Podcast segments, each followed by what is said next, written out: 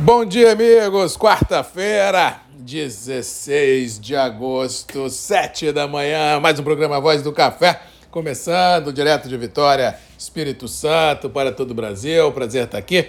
Manhã aqui no estado, de tempo aberto, temperaturas amenas, sem previsão de chuva ou frio extremos, não só no Espírito Santo, mas em todo o cinturão produtivo. As massas continuam estacionadas nos extremos do país, extremo norte, extremo sul, extremo do norte, litoral do nordeste, recôncavo baiano, mas assim, as chuvas mais ao litoral. E isso deixa ainda o coração produtivo brasileiro ah, numa situação de temperaturas elevadas, baixa umidade relativa do ar, tempo seco, um inverno muito quente, com capitais é, dando conta de temperaturas acima dos 33, 34, 35, 37 graus no cinturão produtivo. Isso para o inverno realmente destoa do que a gente previa estar vivenciando nesse momento, diga-se de passagem, isso vem deixando nessas regiões o solo complicado, vislumbrando o próximo ciclo produtivo. Aí não estou falando do café, estou falando dos granéis de uma forma em geral, que começam a sua semeadura agora em setembro,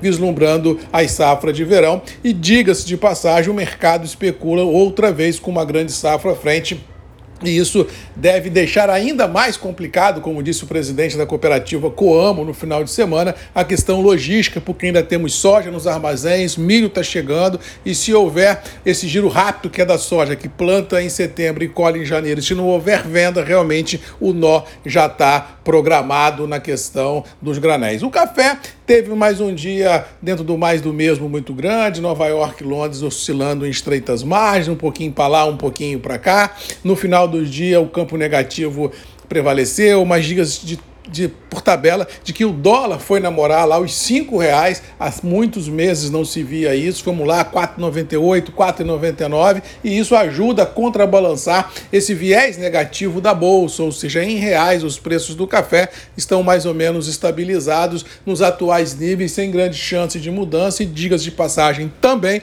com fraca liquidez envolvida nas praças de comercialização. Ainda não se tem, em pleno agosto, pressão vendedora, não se tem armazéns cheios, não se tem fila de caminhão para descarregar, ou seja, a rotina cafeeira continua mas muito aquém da ansiedade da grande maioria dos operadores. Todo dia sai negócio, todo dia sai negócio, se embarca café, tudo acontece, mas temos que lembrar que esse acontecimento que está sendo presenciado, ele vem em ritmo muito menor do que o mercado esperava. Vamos ver como é que isso vai é, torear daqui para frente. Mais uma vez ontem, as expectativas dão conta de que agora em agosto o Brasil embarque números de Conilon acima de 700 mil sacas, ajudando na performance brasileira na exportação.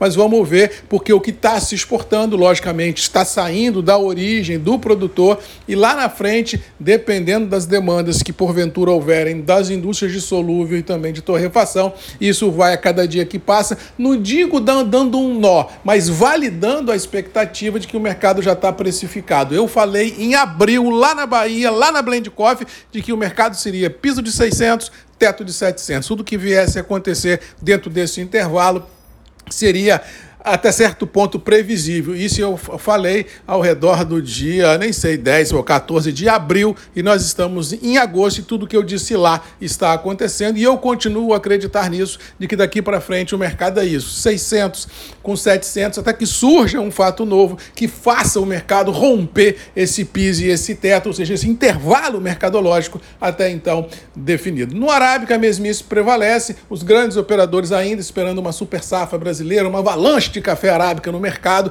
para inundar os portos consumidores, mas pelo menos por enquanto não está se vendo isso. Se nós tirarmos da conta o Conilon, o Brasil está embarcando números próximos a 2 milhões, 2 milhões e um quebradinho de arábica mensalmente, o que é muito aquém é, do que o mercado precisa e, bem ou mal, não permite que os estoques internacionais sejam recompostos. Resumindo, o estresse está contratado. Vamos ver o que temos pela frente, mas acho que para hoje é isso. Dólar de 5, mercado Nova York e Londres mais ou menos estabilizados em reais e preços internos do café sustentado nos atuais patamares, fraca liquidez e ansiedade de todos testando limites. Vamos para cima, vamos boa quarta-feira a todos, que Deus nos abençoe e lembrando que todo dia às 7 da manhã nós dois temos um encontro marcado aqui nos grupos e redes MM, ponto de encontro de todos nós. Beijo, um abraço e até amanhã. Tchau.